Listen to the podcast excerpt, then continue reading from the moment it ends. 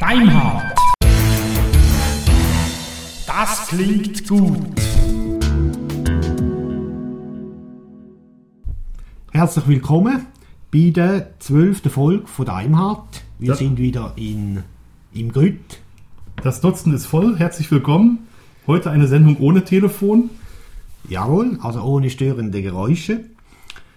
Ähm, es ist Karfreitag heute, also eigentlich Feiertag.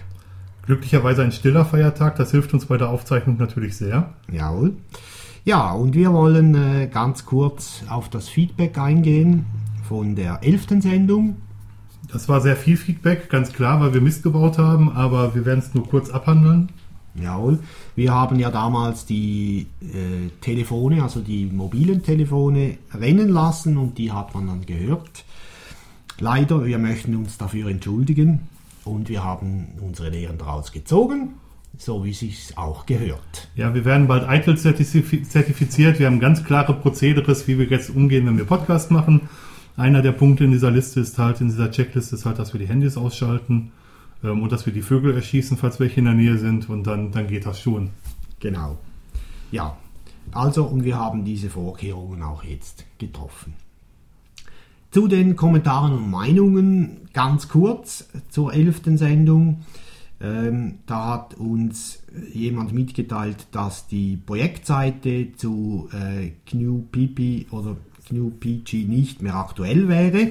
Die würde nicht mehr gepflegt. Mir war das so gar nicht bewusst. Nur PG, also GPG, wird noch gepflegt, aber es gibt ein ähm, Projekt vom deutschen Bundesministerium des Innern, das ist das GNU Privacy Project, das wird nicht mehr gepflegt. Ja, Da liegen zwar, da liegen noch PDF-Dateien, die Grundsätzliches zur Ver Verschlüsselung sagen.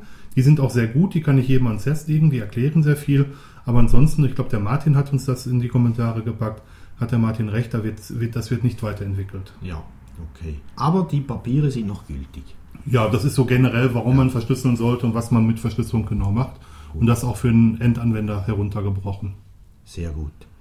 Dann hat man uns gebeten, weniger Struktur zu tun und mehr zu sprechen. Äh, ja, was tun wir denn irgendwie? ja, wir verstehen das schon, was gemeint war. Ja, wir haben einen sehr, sehr ausführlichen Feedback-Teil gehabt, den werden wir jetzt eindampfen. Wir werden jetzt auch nicht mehr auf jedes einzelne Feedback zurückkommen, sondern tatsächlich das deutlich kürzer machen. Ähm, wir fangen auch heute direkt damit an. Genau. Und was, und was wir auch äh, dazu aufgefordert wurden, ist mehr von uns selbst, von unseren Erfahrungen einzubringen. Das werden wir auch diesmal bereits tun. Macht das Ganze auch spannender, persönlicher. Ja, uns wurde gesagt, dass wir doch sagen wollen, ob wir mit bestimmten Produkten Erfahrungen haben und welche Erfahrungen wir haben und ob wir bestimmte Sachen nur vom Hören sagen kennen oder durch, durch Recherche kennengelernt haben.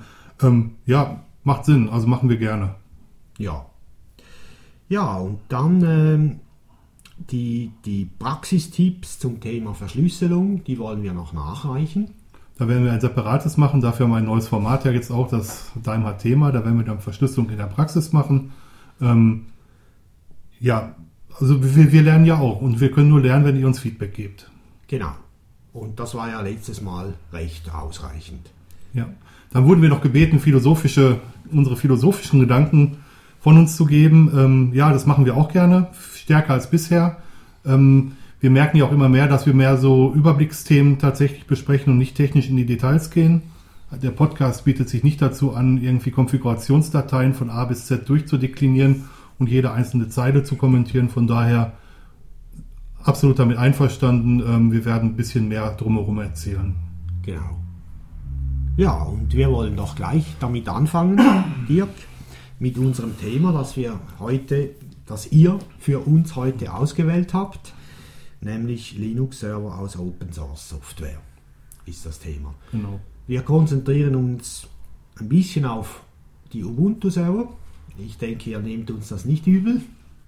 Das, was wir sagen, gilt natürlich genauso auch für, für andere Plattformen, ähm, auch für OpenSUSE, CentOS, Fedora, Debian natürlich. Ähm, sucht es euch aus. Es ist jetzt, ähm, wir haben halt einen sehr, sehr starken Ubuntu-Background und können da auch, könnten auch da was zur äh, Konfiguration sagen. Ähm, aber die Serverdienste, weil sie Open Source sind, existieren natürlich unter jedem Linux oder sogar auch unter Solaris oder FreeBSD oder NetBSD oder OpenBSD. Oder ich könnte jetzt, ich kann jetzt auch endlos weiter erzählen. Genau. Und ganz toll ist ja dabei Ganz toll ist ja, dass bei den meisten Distributionen sind ja die Konfigurationsfiles fast gleich aufgebaut. Oder sogar ganz gleich, mit ein paar wenigen Ausnahmen. Genau. Nürnberger Windows oder was auch immer. Debian hat damit angefangen, viele Konfigurationsdateien für, für neue Dienste in äh, Verzeichnisse auszulagern und diese Verzeichnisse einfach zu inkludieren irgendwo, so dass man neue Konfigurationen einfach in, dieses, in diesem Verzeichnis ablegt ähm, und man muss die Originaldateien gar nicht mehr anfassen und ich glaube, dass das ein sehr guter Weg ist. Der wird mittlerweile auch von vielen, vielen anderen Distributionen adoptiert und das, ähm, das macht die Konfiguration und vor allem auch das Backup sehr viel leichter. Genau. Ja, die Ausgangslage ist ja die, dass Dirk und ich hier einen äh, Root-Server betreiben. Dirk ein bisschen extensiver, sage ich mal jetzt. Und ähm, ich betreibe noch zu Hause so ein Home-Server, das von außen nicht erreichbar ist, aber bei dem ich halt gewisse Sachen prüfen, testen kann, ist auch ein bisschen eine andere Ausgangslage, als wenn man einen Server hat, der wirklich draußen im Internet steht. Aber ich glaube, wir können im Verlauf dieser Folge auf beide eingehen. Ich hab, ähm, betreibe selber einen, einen Root-Server und einen virtuellen Server im Internet und ich habe irgendwie Zugriff auf 10 oder 15 andere Server noch. Zu Hause habe ich keinen Server. Wenn ich zu Hause Tests mache, dann mache ich das mit virtuellen Maschinen, mit KVM, wie ihr in der letzten Folge hören konntet. Ähm, aber mein Hauptserver ist, läuft unter Ubuntu 8.04 Long-Term Support und da kommt mir auch kein neueres drauf. Vielleicht irgendwann mal die 10.04, das weiß ich noch nicht. Ähm, aber ansonsten kommen die Erfahrungen halt von realen Servern im Internet auch. Mhm. Und ich mache es halt auch beruflich. Ja, klar. Gut, und zum, zur Einleitung bzw. als grundlegende Information möchten wir hier auch auf das Wiki von ubuntu-users.de verweisen. Dort gibt es eine Wiki-Seite mit Unterseiten, die nennt sich Serverdienste. Da sind praktisch alle Produkte oder Dienste aufgezählt oder beschrieben sogar, die wir heute nennen werden. Ja, diese Wiki-Seite lohnt sich auch für Leute, die Ubuntu nicht benutzen oder nicht mögen oder was auch immer. Ähm, sie gibt einfach einen sehr guten Überblick über ähm, Serverdienste im Allgemeinen. Wie ich auch finde, dass das Ubuntu-Wiki zu den stärksten im deutschsprachigen Raum gehört. Vielleicht ist es sogar das stärkste im deutschsprachigen ja. Raum. Ja, ist sehr aktuell, wird immer sauber gepflegt.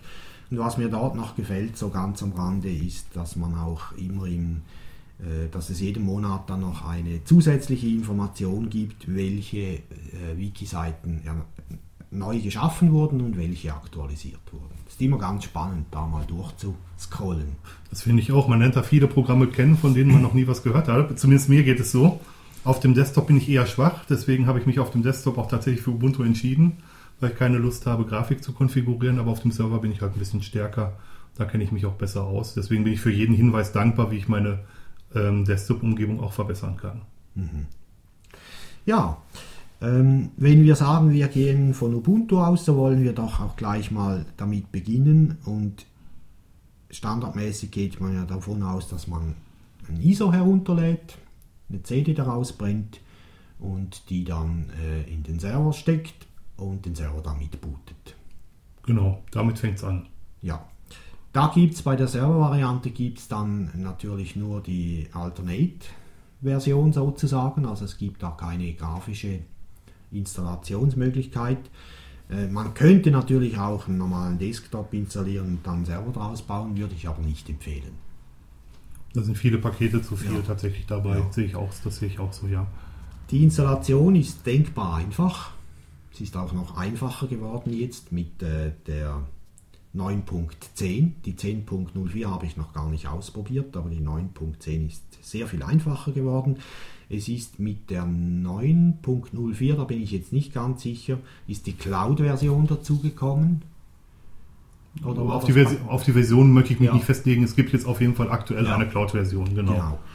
Ja, und wenn man die CD reinsteckt, dann äh, ist das, kommt dann zunächst der äh, erste äh, Bildschirm, den man kennt von Debian her. Also man wird gebeten, die Sprache zu wählen.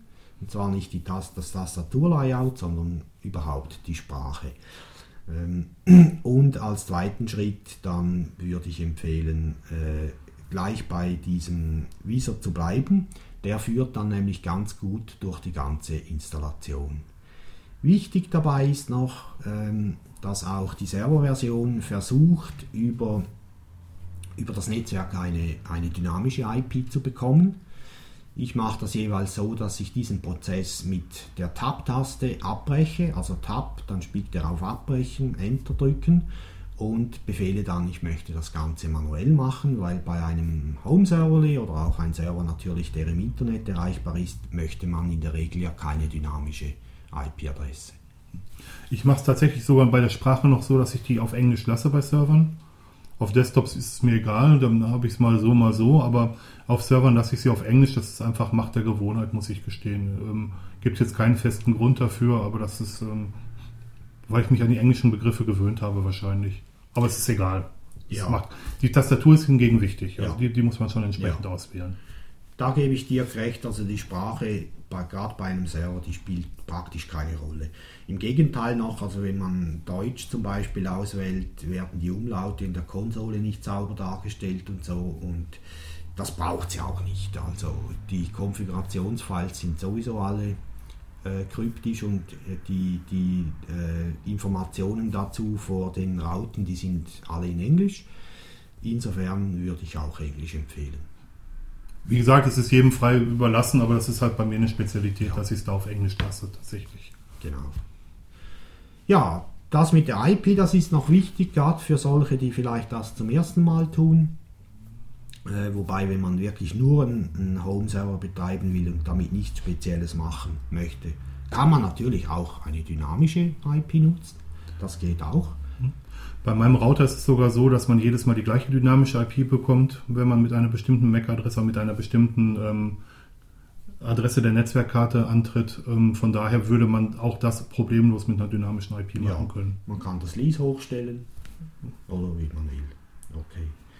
Ja, und dann äh, installiert er eigentlich die ganzen Geschichten durch und gegen Ende der Installation wird dann noch eine Auswahl angezeigt, bei der man verschiedene vorkonfigur- vorkonfigurierte Paket, Paketpakete auswählen kann. Ich nutze da jeweils ausschließlich den äh, SSH-Server, also den Open SSH-Server. Äh, markiere ich da, dass der gleich mit installiert wird. Man könnte auch zum Beispiel Webserver, Mail-Server, File-Server auswählen, neu natürlich auch die, die Wolke, also die Cloud-Technologien. Ich möchte das aber alles lieber von Hand. Aber was ich zwingend brauche nachher ist dann äh, den OpenSSH-Server. Definitiv, ich mache das auch hinterher tatsächlich. Ähm, bei Servern gibt es eine Entscheidung zu treffen, die ist eine Stufe davor, wenn man das Dateisystem vorbereitet, ob man LVM nutzen möchte. LVM steht für Logical Volume Manager und der erlaubt es, ähm, weitere Platten, ja, wie soll man das einfach formulieren, ähm, Platten so zu konfigurieren, Festplatten so zu konfigurieren, dass man die später im laufenden Betrieb erweitern kann, indem man weitere Festplatten in den Server einbaut und die einfach zu bestehenden Volume-Gruppen und dann später zu Filesystemen ähm, erweitert und vergrößert. Das ist ein bisschen komplizierter. Es lohnt sich aber, wenn man weiß, ähm, dass der Server länger leben soll und man denkt, dass man irgendwann an, an Serverengpässe bei den, bei den Festplatten kommt, direkt dort schon die Entscheidung zu treffen, mit LVM zu installieren. Es gibt keinen Geschwind oder nur einen ganz ge- geringen Geschwindigkeitsverlust, der ein einstelliger Prozentzahl ist, vielleicht sogar 0,5 Prozent. Ich weiß es nicht, ich habe es nicht gemessen, aber es ist eine Entscheidung, die einem später das Leben erleichtern kann. wenn wir gerade da bei der, der Auswahl von den Platten und von den Partition- Partitionierungen, Filesystemen sind, das ist ja auch noch sehr wichtig, ja, da hast du recht, Dirk. Betreibt man einen Home-Server, um mal schnell was auszuprobieren, kann man da durchklicken. Ich weiß nicht mal, ob auch der Server jetzt X4 anbietet. Ich glaube, es ist immer noch X3. Ähm, aber da gibt es natürlich auch zum Beispiel XFS oder andere Dateisysteme und wenn ein Server, wie dir gesagt, länger leben soll, lohnt sich da durchaus, sich zu überlegen, äh, was man da nutzen will. Ich wähle für mein Home-Server jeweils äh, XFS aus, weil das äh, geeignet ist für, für diese Aufgaben, äh, die ich nutzen will, Mm, ist auch recht schnell und gerade bei Servern recht gut. Ich mache es äh, zweigeteilt. Ich benutze für die Systemplatten, also für das Root-Volume ähm, X3 oder X4, weil das ein sehr robustes Filesystem ist und X3 hat leider einen sehr hohen Verschnitt. Das heißt, da geht sehr, sehr viel für Strukturdaten vom Filesystem ab, von, von der Größe der Platte ab. Und für Datenplatzen benutze ich wie äh, Roman auch XFS und ähm, habe da schon seit mehreren Jahren richtig, richtig gute Erfahrungen mitgemacht. XFS ist ein Dateisystem von Irix, was es schon sehr, sehr lange gibt. Ähm, also was bei Irix im Einsatz war, was von SGI kommt. Ähm, es braucht Speicher, um effizient zu sein, aber äh, dafür ist es auch gleich richtig schnell. Mhm. Und ich benutze es auch bei externen Festplatten, zum Beispiel bei USB-Festplatten. Ja. ja, genau. Bei externen Platten muss man einfach schauen, weil XFS sehr gerne groß und mächtig cached, dass man den Datenträger wieder sauber aushält. Das ist wichtig, ganz genau. Ja. Gut, guter Einwand, ja. Ja, es gibt ja da noch Razer oder wie heißt das? Äh, Razer FS. Ja, genau.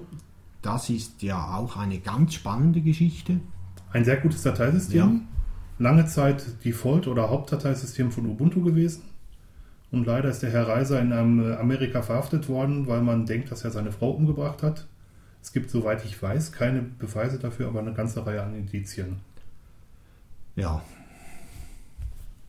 Das muss jetzt, glaube ich, jeder auch mit sich selber. Also es ist ein sehr gutes Dateisystem. Es gibt Reiser FS3 und es ist ähm, Reiser FS4 ist irgendwie nie so weit verbreitet gewesen wie Reiser FS3. Ähm, das muss jeder mit sich selber klar kriegen, ob das für ihn ein Grund ist, äh, das zu benutzen oder nicht. Ähm, da eine ganze Entwicklergruppe daran beteiligt war, würde ich das nicht an einer Person aufhängen, auch wenn die Namensstifter des Dateisystems ist. Mhm. Aber das muss jeder für sich selber klar kriegen. Da würde ich keinem, einem, einem, ja, wie soll ich das sagen, einen Vorwurf machen, wenn er es mhm. benutzt oder auch nicht. Ja. Bei Reiser ist halt der Vorteil, dass er äh, nicht für jede Datei ein ganzes, einen ganzen Block reserviert, sondern er kann die überschüssigen Teile eines Blocks zusammenfassen in einen weiteren Block. Also ist eigentlich platzsparend. Ja, sollte man vielleicht auch mal ein bisschen ausprobieren, ein bisschen lesen darüber. Ich persönlich bin mit XFS ganz zufrieden. Ja. Wichtig ist halt, wenn man diese LVM-Geschichte macht, dass man ein Dateisystem für die Platten, die man glaubt vergrößern zu wollen, ähm, auswählt, welches online vergrößerbar ist. Und das sind eigentlich, meines Wissens nach, da ist mein Lieblingswort eigentlich, sind das alle aktuellen Dateisysteme. Also mhm glaube, X2 muss man aushängen, um es vergrößern zu können, aber X3, ähm, XFS, JFS, ReiserFS, die sind alle online vergrößerbar tatsächlich, mhm. ohne dass es eine Unterbrechung gibt. Ja. Gut. Okay. Ja, dann äh, nach diesen Schritten wäre mal die erste Grundinstallation, sage ich jetzt mal, abgeschlossen. Dirk bei seiner Variante würde äh, jetzt noch den SS, OpenSSH Server installieren. Das Paket heißt, glaube ich, OpenSSH-Server, äh, das man installieren kann. Und natürlich bitte nicht vergessen, die Updates zuerst mal fahren und die Upgrades. Das kann etwas dauern, je nachdem, äh, wie alt halt das ISO ist, das man benutzt. Aber das ist ganz wichtig. Ich ganz genauso. Das ist die, der wichtigste Schritt am Anfang. Genau. Ja, dann der OpenSSH-Server, der ist sehr einfach konfiguriert. Man muss in der Regel, wenn man ihn standardmäßig benutzt, gar nichts tun. Dirk macht da noch etwas mehr mit den Zertifikaten oder mit den Keys. Äh, ich selbst nutze zu Hause dann die Konsole von meinem Laptop und verbinde mich dann mit dem Server, worauf dann die Konsole sagt, äh, ob ich tatsächlich jetzt diesen Key bei mir ablegen möchte von diesem Server. Das tue ich dann und dann authentifiziere ich mich mit dem äh, ersten User vom Server, der erstellt wurde, über SSH. Das mache ich auch. Der nächste Schritt ist dann direkt, dass ich meinen Key von meinem lokalen Rechner auf den Server übertrage, in die Authorized Keys eintrage. Das verlinken wir noch im Wiki, das ist da sehr gut erklärt.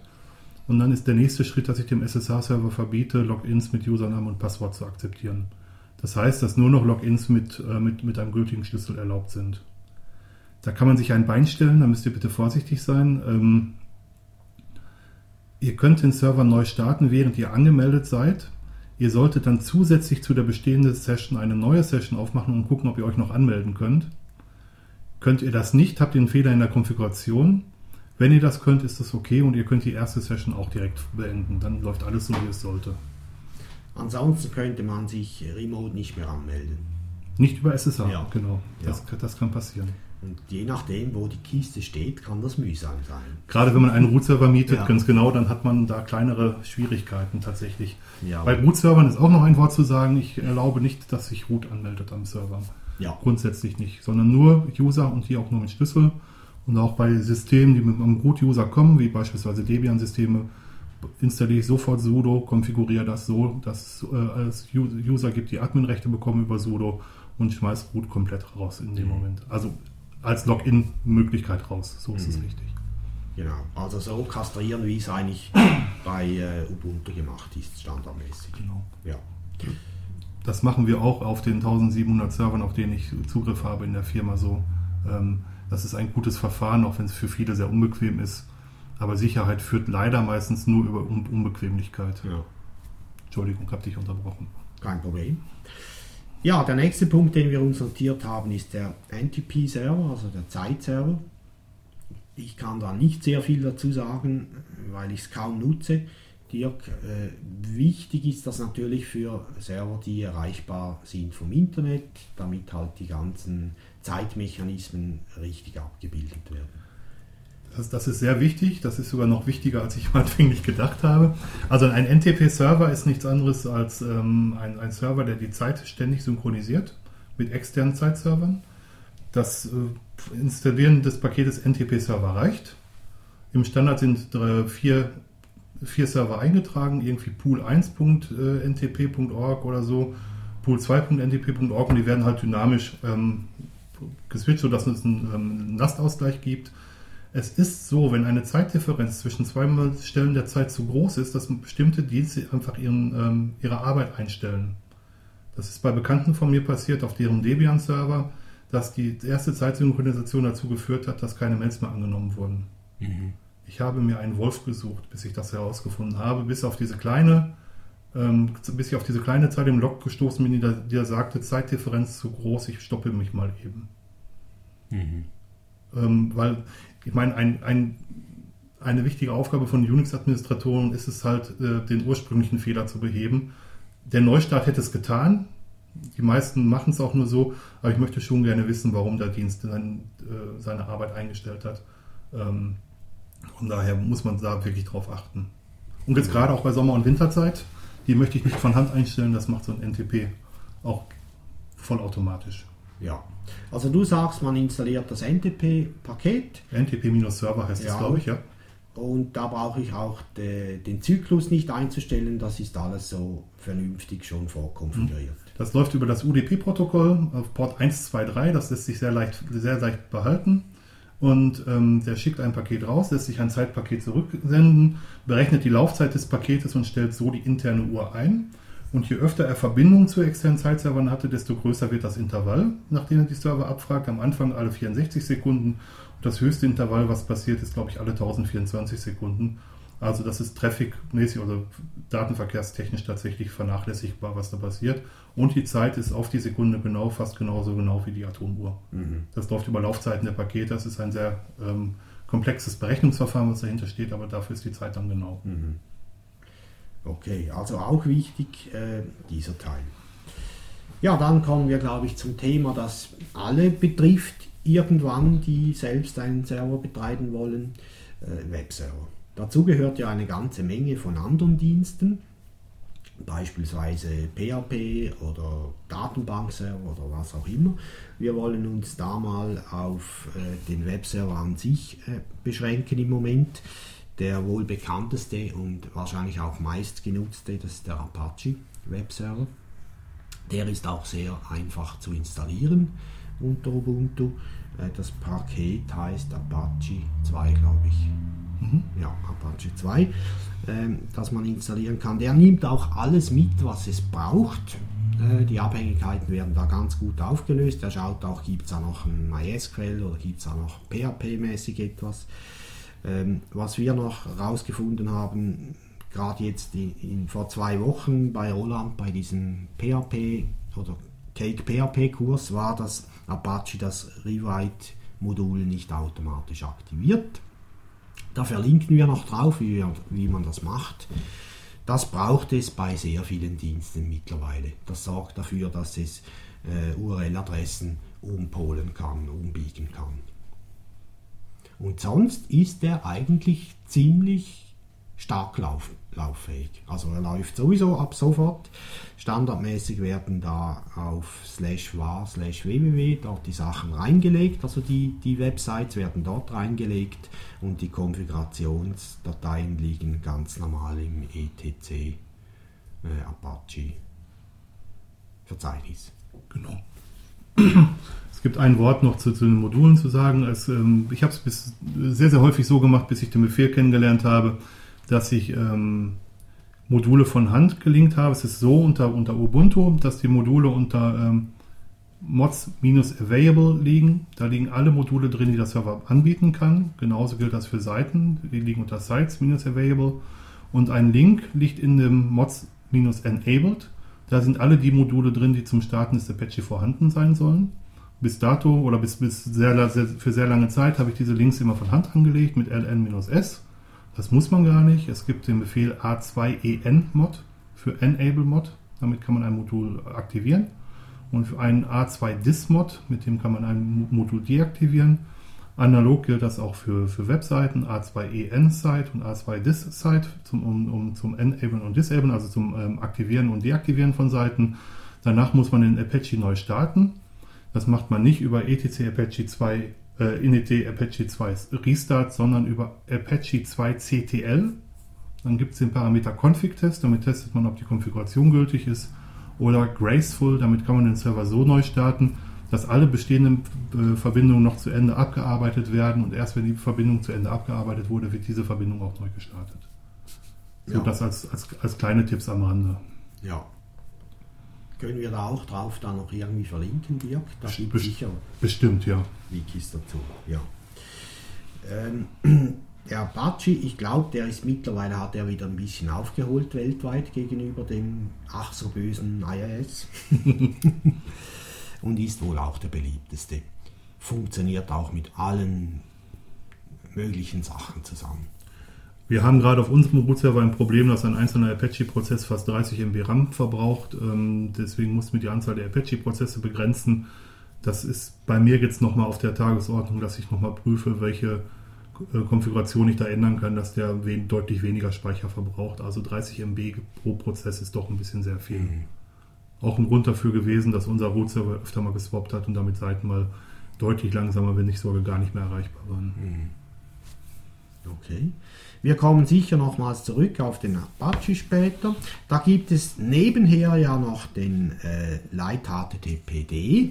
Das ist wirklich ein sehr leichter Webserver. Ich kenne den kaum. Ich Nutzt du den dir? Ich auch. Ich kenne den auch kaum. Ich weiß, dass viele Seiten den benutzen, um statische Inhalte auszuliefern weil der sehr, sehr kleingewichtig, sehr, sehr leicht und sehr, sehr kleingewichtig ist, sehr, sehr wenig Speicher verbraucht. Und ich glaube, dass der mittlerweile durchaus auch alles, fast alles kann, was ein Apache kann. Und wenn ich einen nächsten Server aufsetzen würde, würde ich mir den tatsächlich sogar genauer vornehmen und den installieren. Aber sicher ist es eine Alternative für Entwickler-Workstations, wo vielleicht der Speicher nicht so üppig ist. Oder auf Netbooks, falls man was zum Testen braucht, diesen zu installieren statt eines größeren Apache, äh, Apaches in dem Moment. Mhm. Ja. Gut, mehr können wir da im Moment auch nicht dazu sagen, aber gibt vielleicht mal Gelegenheit, wo wir darauf zurückkommen. Ja, und dann hat Dirk uns noch notiert den Nginx. Das wäre ein russisches Teil, hast du gesagt? Ja, Nginx ist einer der Webserver, der in Russland am weitesten verbreitet ist, tatsächlich. Witzigerweise auf viel, viel mehr Seiten als, als der Apache. Ähm, es ist ein sehr, sehr schneller Webserver der gleichzeitig einen Proxy integriert hat und einen Reverse Proxy integriert hat. Dazu sagen wir vielleicht gleich nochmal was. Ähm, der weiterhin ähm, auch tatsächlich als Mail-Proxy noch dienen kann und der unglaublich schnell ist auch bei statischem Content. Ähm, Content ist Inhalt, Entschuldigung, ich will mich immer bemühen, nicht die englischen Begriffe zu, äh, zu verwenden. Manchmal fällt es dann doch schwerer. Ähm, ich habe mir den noch nicht näher angeschaut. Ich weiß aber, dass viele High-Performance oder Hochgeschwindigkeitswebseiten diese, diesen Server benutzen, weil der wohl sehr, sehr gut ähm, ja, die, die Breite skaliert, also sehr, sehr gut ähm, erweiterbar ist und auch auf sehr, sehr großen Webseiten eingesetzt werden kann. Ich meine, ähm, auf, auf der größten russischen Webmail-Seite wird er auch eingesetzt und das funktioniert wohl außerordentlich gut. Mhm. Aber mehr Erfahrung habe ich damit leider auch mhm. nicht. Das ist jetzt nur das, was ich mal gelesen habe. Ich gehe davon aus, der ist auch frei. Der ist auch frei, ja. ja. Okay, also Nginx, das schreibt man ein bisschen seltsam, also N-G-I-N-X. Wir linken das natürlich Ja. auch in den Sendungsnotizen. Ich wehre mich dagegen, das Shownotes zu nennen. Das ist doof, da kommt mir immer da der, der Priester von Apple in, Sinn- in den Sinn, wenn ich Shownotes höre. Ja, das war. Ja, das waren mal so die drei, ich sage jetzt mal ganz frech, wichtigsten Webserver. Es gibt sicher noch weitere. Unter Linux zumindest. Ja, Genau. äh, aber das sind mal die, die wir erwähnen wollten. Dann äh, glaube ich, Mir kommt gerade noch in den Sinn, dass ich gestern noch auf irgendeiner Webseite gelesen habe, dass Python, Python, die Pro- Programmiersprache, den Simple Server integriert hat. Man kann Python, ich suche euch das Kommando raus, man kann einfach Python Simple Server aufrufen, dann wird das aktuelle Verzeichnis, in dem man sich befindet, als Webserver freigegeben für statischen Okay. Content. Man kann irgendwie Python minus irgendeinen Parameter Simple Server aufrufen, dann horcht der ähm, Webserver auf den äh, Port irgendeinen Parameter. Also um schnell Dateien im Netzwerk freizugeben, ist das eine sehr schnelle und einfache Möglichkeit. Ich suche euch das noch raus, das wollte ich jetzt nur gerade noch einwerfen. Das hat jetzt leider nicht in die Vorbereitung mehr gepasst, aber das ist vielleicht eine interessante Alternative, mal eben ein paar Dateien bekannt zu geben. klar, spannend. Ja, äh, Datenbanken ist so die nächste ähm, große Gruppe von Applikationen oder Programmen, die man häufig nutzt auf, auf Linux-Servern. Da ist als erstes zu, nennen- zu nennen MySQL. Äh, Da gab es ja vor ein paar Monaten auch Diskussionen, was passiert jetzt äh, mit der ganzen Community und natürlich auch mit dem Produkt. Das hat sich mittlerweile ein bisschen beruhigt. Es gibt ja auch schon einen Fork dazu, aber ich vergiss, vergiss immer den Namen. MariaDB? Ja, sowas, ja. Hm. Ist, glaube ich, von den gleichen Leuten. Wir wollen aber heute mal bei MySQL bleiben äh, und vielleicht noch was sagen zum PostgreSQL. Aber MySQL ist ja nach wie vor immer noch der beliebteste und am meisten verbreiteste, verbreitendste äh, Datenbankserver. Ähm, installiert ist er auch sehr einfach. Äh, MySQL-Server heißt das Paket und der löst auch die Abhängigkeiten so auf, dass man praktisch alles hat, was man braucht. Ich für mich nehme dann noch PHP MyAdmin dazu. Das ist auch ein fertig vorkonfiguriertes Paket bei Ubuntu, das sofort lauffähig ist.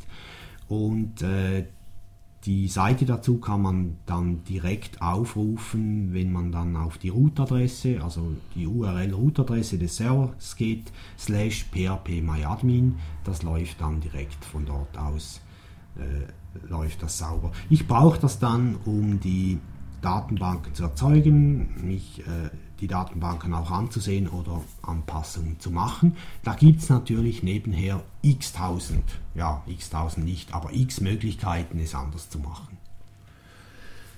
Ja. es gibt wirklich sehr viele Möglichkeiten, wobei ich zu dem Streit, ob Oracle das weiter als Open Source pflegt, noch sagen muss, das ist eine Open Source Lösung. Es steht jedem frei, diesen, diesen Quelltext zu nehmen. Selbst wenn Oracle das Folgeprodukt kostenpflichtig macht, können Sie das nicht zurückgängig machen für die vor, vorher dagewesenen Versionen.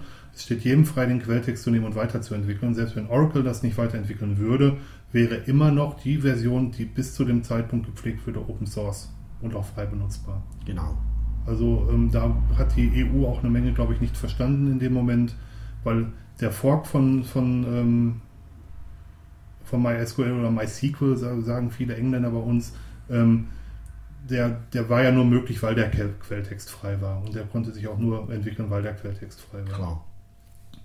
Es gibt eine Reihe an Client-Anwendungen, die man benutzen kann, um, um MySQL-Server zu verwalten.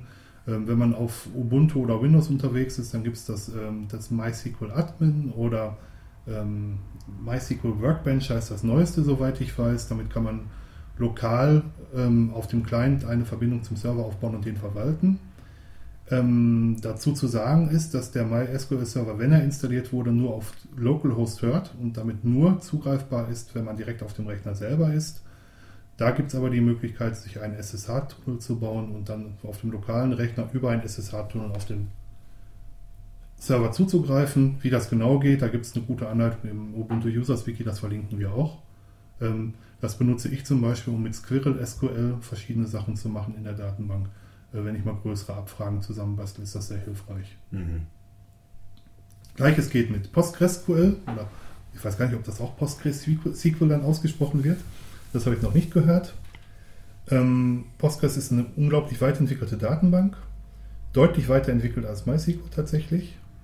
MySQL hat angefangen als Tabellenverwaltungssystem, ohne größere Möglichkeiten, verknüpfte Abfragen zu machen, Views und Trigger zu definieren, also alles so Quatsch der größeren Datenbank bis, da, bis zu dem Zeitpunkt vorbehalten war. Und das hatte Postgres schon sehr, sehr lange Zeit. Postgres ist deutlich komplexer, aber auch, ich weiß jetzt nicht, ob es leistungsfähiger ist, auf jeden Fall genauso leistungsfähig, wenn nicht leistungsfähiger als MySQL tatsächlich. Ja.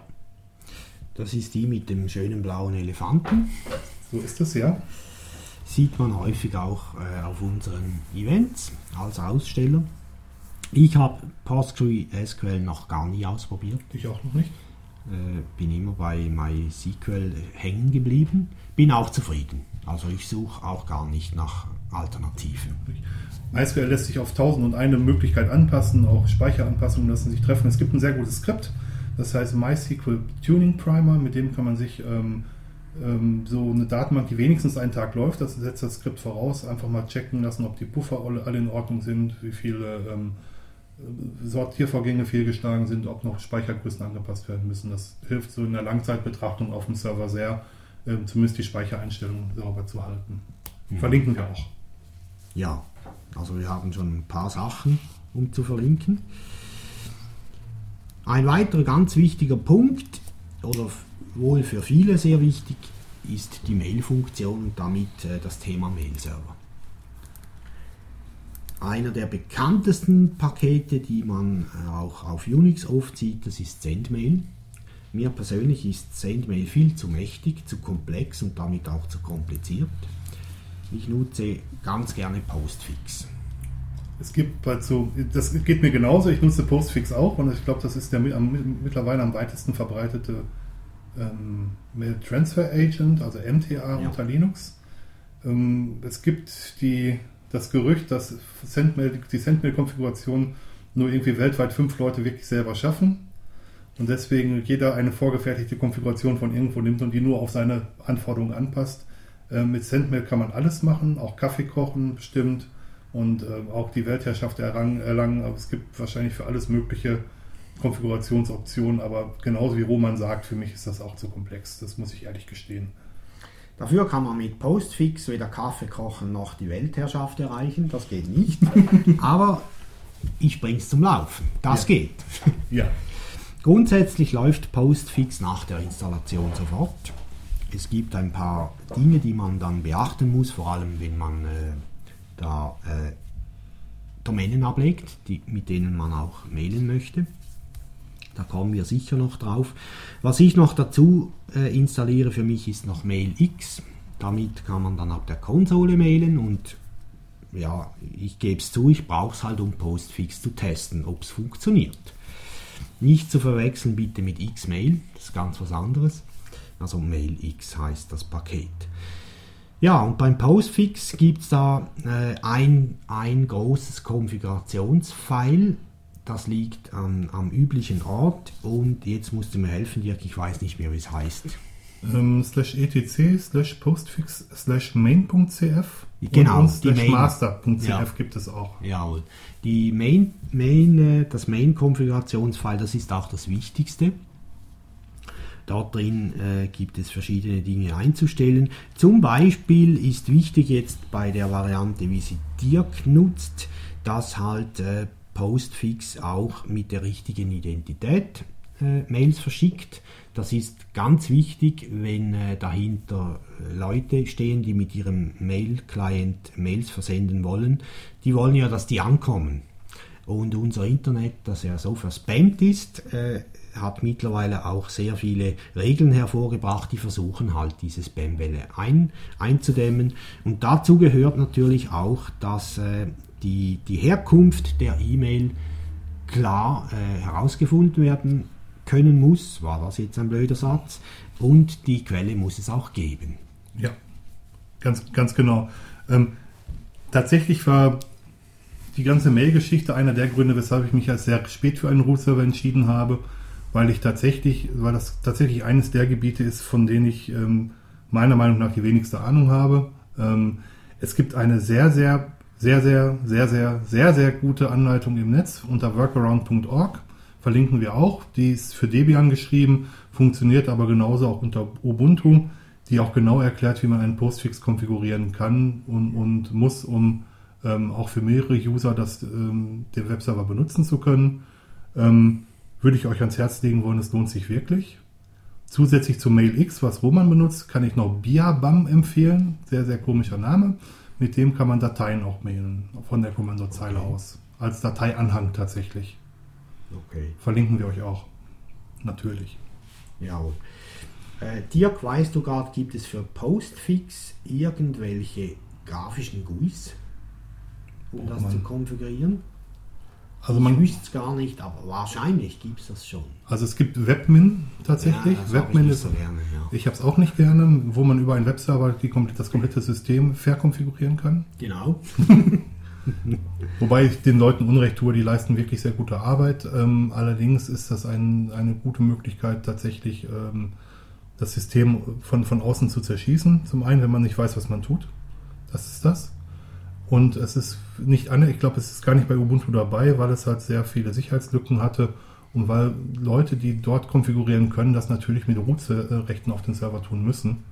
Und damit wird es natürlich sehr gefährlich, ähm, wenn man per Webserver Root-Rechte auf dem Server bekommt, kann es sehr, sehr schwierige Konsequenzen oder sehr, sehr weitreichende Konsequenzen haben. Genau. Es war mal drin bei Ubuntu, es wurde dann aber recht früh rausgenommen. Ähm, man muss sich halt, äh, es gibt aber Debian-Pakete, fertige.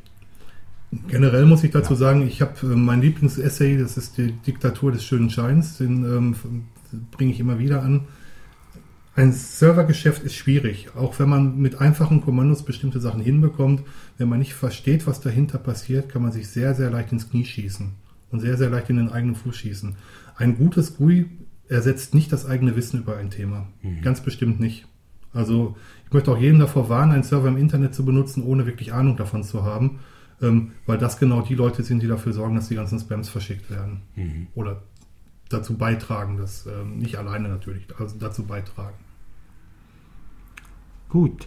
Ähm, ich möchte dazu noch anfügen, wenn jemand zu Hause für sich zum Testen einfach nur äh, einen Server aufsetzen möchte, äh, da reicht es, wenn man Postfix installiert, das läuft dann.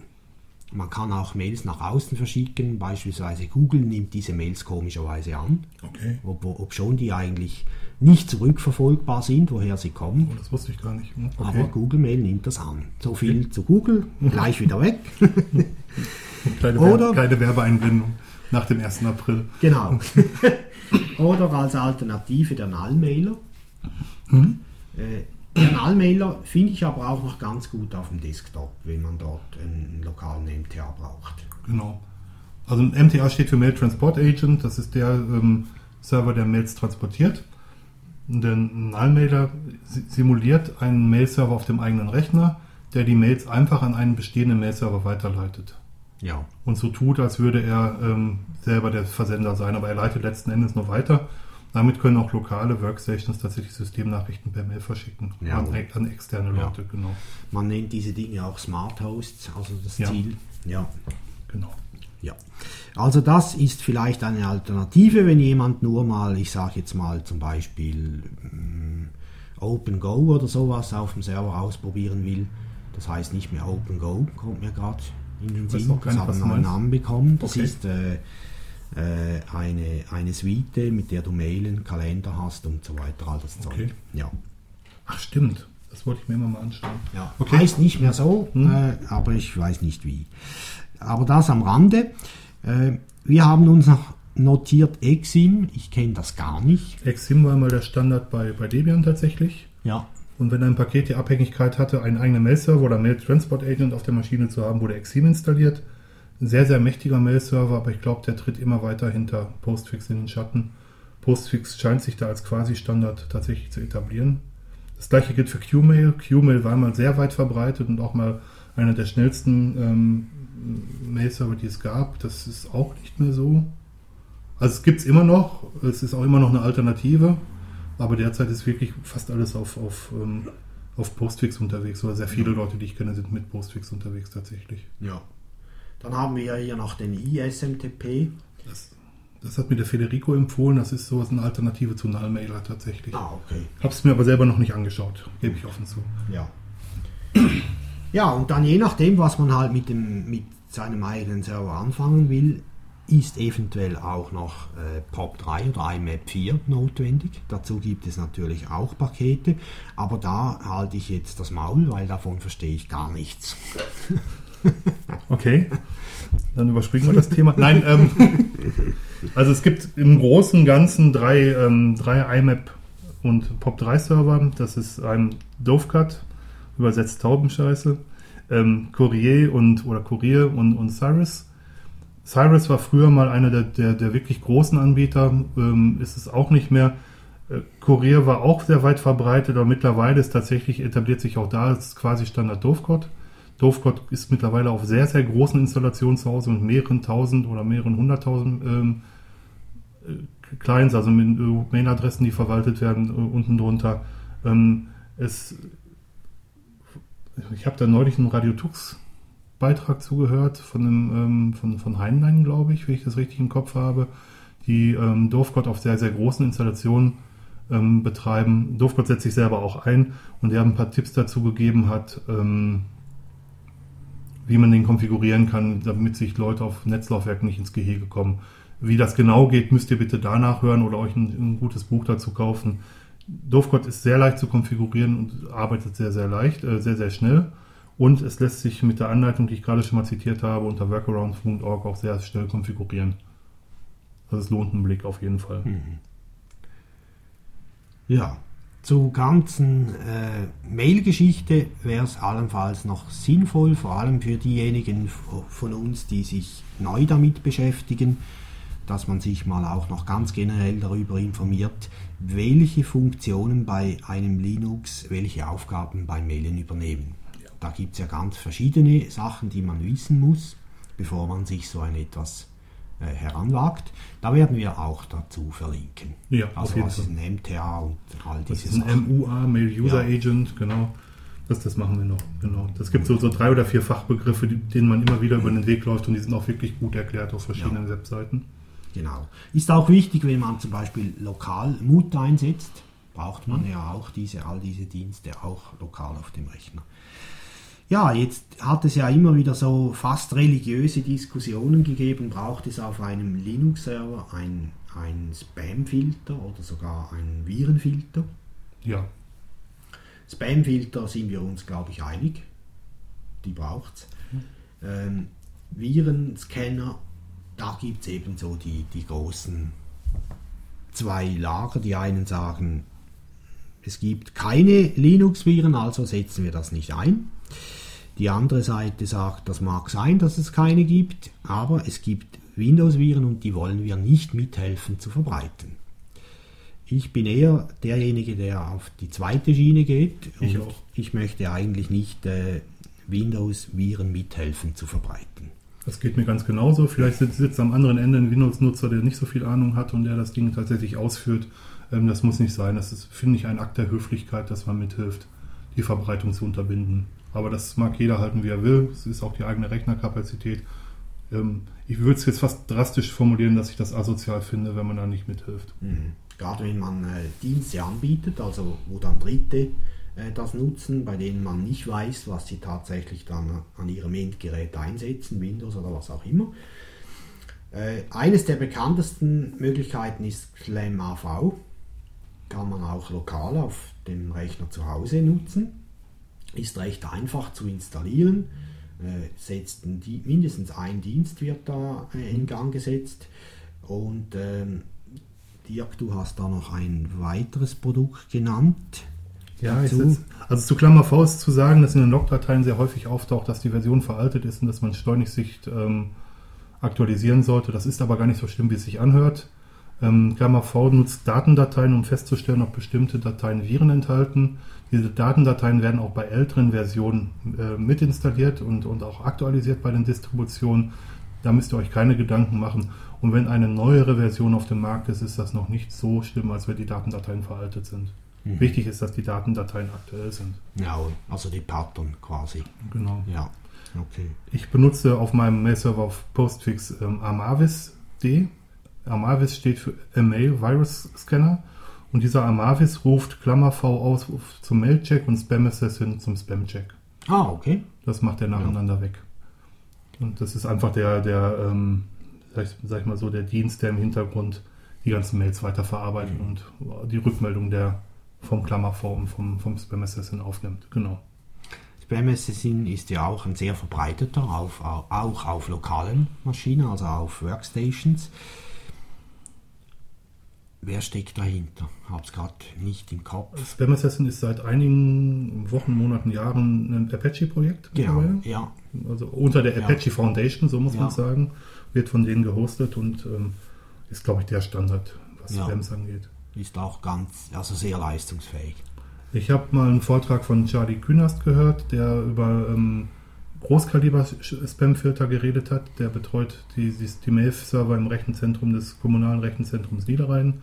Ähm, und das Hauptziel bei Spam-Bekämpfung sollte sein, dass der ähm, dass die Mail gar nicht äh, so auf, den, auf der kleinsten, niedrigsten Stufe tatsächlich direkt abgelehnt wird. Und was der Roman ganz zu Anfang sagte, dass man den Postfix so konfigurieren muss, dass er eine echte Adresse hat im Netz, das ist eine der Checks, die direkt vom, vom Postfix gemacht werden. Und wenn dieser, wenn dieser Test fehlschlägt, kommt die Mail gar nicht die, die Stufe weiter.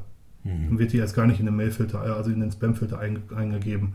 Die kommt gar nicht so weit. Also je weiter vorne dass eine Mail abgelehnt wird, desto besser ist es ähm, auch für die, für die Last auf dem Server natürlich. Klar. Daneben gibt es noch den Bogo-Filter. Da habe ich keine Erfahrung. Äh, ich weiß nicht mal, ob es den gibt für Server. Keine Ahnung. Äh, den nutze ich beispielsweise mit, äh, mit ähm, meinem lokalen Mail-Klienten, setze ich den ein. Äh, funktioniert auch ganz gut. Bin soweit zufrieden. Ja, so das sind, glaube ich, die, die wichtigsten äh, Produkte, die es gibt dazu. Es gibt sicher noch weitere, es gibt auch, auch kommerzielle Produkte, äh, die man äh, dann halt kaufen muss. Ich möchte eine Sache noch sagen. Mail-Server ist eine ganz wichtige Geschichte. Ähm, macht euch über Verschlüsselung Gedanken. Vielleicht nicht unbedingt, also ich meine natürlich auch zusätzlich gerne, aber das ist noch irgendwie nicht wirklich, nicht wirklich benutzbar. Aber nutzt bitte eine verschlüsselte Verbindung zu eurem Mail- Mail-Server, das wäre mir wichtig. Ja. Ähm, das ist auch noch nicht die komplette Lösung und das komplette Paket, aber es ist ein großer Schritt in jedem Fall. Ähm, das ist leicht konfiguriert und ähm, es hilft enorm. Mhm. Wir werden später in der Sondersendung nochmal was dazu sagen. Ähm, Datenverbindungen sollten nach Möglichkeit immer verschlüsselt werden. Es sollte die Ausnahme sein, dass nicht verschlüsselt wird. Ja, so viel zu Mail-Servern. Es gibt eine weitere große Gruppe von File-Servern, Ja.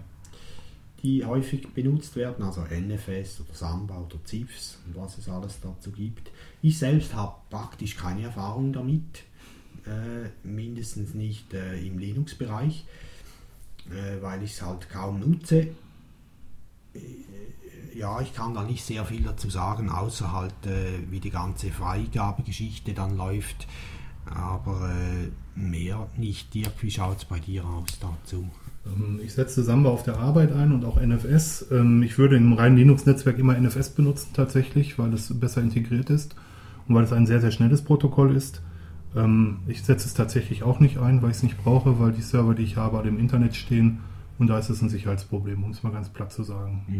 Weil wenn das gehackt wird, dann können Leute Dateien auf dem Server ablegen, auch verbotenes Material auf dem Server ablegen und ihr seid dann rechtlich haftbar, wenn da was schief geht. Ähm, Das ist keine gute Idee. Ähm, Ich weiß, dass die Samba-Implementation in Linux deutlich schneller ist als das Original SMB-Protokoll von Microsoft. Ähm, Wenn man mit Microsoft Clients, also mit Windows Clients zu tun hat, ist Samba auf jeden Fall das Mittel der Wahl. Es ist auch unter Linux relativ schnell, funktioniert auf Ubuntu Clients auch out of the box, also direkt nach der Installation. Da wird ein Samba Client mit installiert. Ähm, Ich persönlich nutze es nicht, gebe ich, gebe ich zu. Ähm, Ich mache alles über SSH tatsächlich. Geht mir auch so. Ja. Gut, aber wir können da den einen oder anderen Link mitliefern und natürlich auch den Link, den wir ganz zu Beginn gesagt haben mit den Serverdiensten auf ubuntuusers.de. Da wird natürlich auch dazu äh, sehr ausführlich darüber berichtet. Dirk, nutzt ja Java, ich auch. Dirk hat sogar äh, eine persönliche äh, Jabber-Installation, wenn man so sagen kann. Meine Mailadresse ist auch gleichzeitig meine Jabber-Adresse, weil der Java-Server auf meinem eigenen Server läuft. Ich benutze eJabberD, ähm, einen Java-Server, der in Erlangen geschrieben ist, eine Programmiersprache, die bei Echtzeitanwendungen vor allem zum Tragen kommt und sehr oft häufig im Telekommunikationsbereich eingesetzt wird. Ich glaube, es gibt eine Folge Chaos Radio Express dazu, verlinken wir natürlich auch, wenn es die wirklich gibt, wenn ich mich nicht vertue. Und ähm, eJabberD kann auch für ganz große Installationen benutzt werden. Ähm, ja, und ich nutze es, weil es funktioniert. Also ich habe mich nicht weiter umgeguckt, ich habe das installiert. Das hält die Serverlast relativ klein, es ähm, läuft und ähm, es gibt für mich keinen Grund, woanders hinzuwechseln. Ich vermisse nichts. Ist auch einfach, glaube ich, zu konfigurieren. Ja, relativ einfach. Ja. Man muss am Anfang verbieten, dass sich fremde User anmelden können. Es gibt ein Kommandozeilentool, mit dem man User hinzufügen kann tatsächlich. Ist auch im Wiki dokumentiert. Ähm, und es gibt sogar eine Webseite, mit der man das konfigurieren kann, wenn man es möchte. Ja. Aber ja, es ist einfach und es funktioniert und es ist sehr schnell. Gut, dann haben wir hier noch Crossfire, Java. Ein Crossfire ist ein Java Application Server ja. oder ein Java, ja, ich meine Application Server ähm, wird auch benutzt, hm, habe ich allerdings keine Erfahrung mit. Mhm. Okay. Ja, ich glaube, das waren mal so die allerwichtigsten Dinge, die man bei einem Server äh, braucht. Ähm, dann gibt es noch nebenher so, ich sage jetzt mal unter dem großen Titel Überwachung, ein paar ganz wichtige Sachen. Proxy ist auch ein Thema, das wir noch kurz ansprechen wollen. Ähm, Überwachung, Dirk, äh, hast du da ein Lieblings, Lieblingsprodukt? Ja, habe ich. also mein Lieblingsprodukt bei Überwachung ist Moonin. Moonin ist ein, ähm, ein, einfaches, ein einfaches Werkzeug, was äh, verschiedene Dienste, was Werte aus verschiedenen Diensten zieht, zum Beispiel die Anzahl der eingegangenen Mails und diese dann auch gleichzeitig grafisch darstellt. Wenn diese Werte über einen bestimmten ähm, Schwellwert liegen, dann werden Mails, Warnungsmails rausgesendet und ähm, das Ding funktioniert ordentlich, hat natürlich den Nachteil, dass Mail funktionieren muss. Also wenn Mail auf dem Server nicht funktioniert und Mail das gestörte äh, Protokoll ist auf dem Server, dann gehen keine Warnungen raus, dann bekommt keiner Bescheid. Ähm, Monitoring ist immer wichtig, wenn es von außen gemacht wird. Also der Server, der ähm, überwacht werden soll, sollte sich nicht selber überwachen. Das heißt, wenn man da sowas benutzt, ist es vielleicht schlau, mit Bekannten zu sprechen und die zu bitten, den eigenen Server zu überwachen. Das geht, glaube ich, ganz gut. Mhm. Jawohl. Wir haben auch das Thema Proxy. Da gibt es ja verschiedene Typen.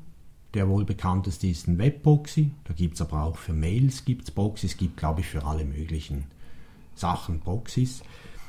Äh, spontan fällt mir das Quid ein als normaler äh, Webproxy eigentlich sehr einfach zu installieren, auch einfach zu konfigurieren. Dort muss man einfach aufpassen, wenn man ihn installiert hat, tut er am Anfang gar nichts, weil ist alles voll zu.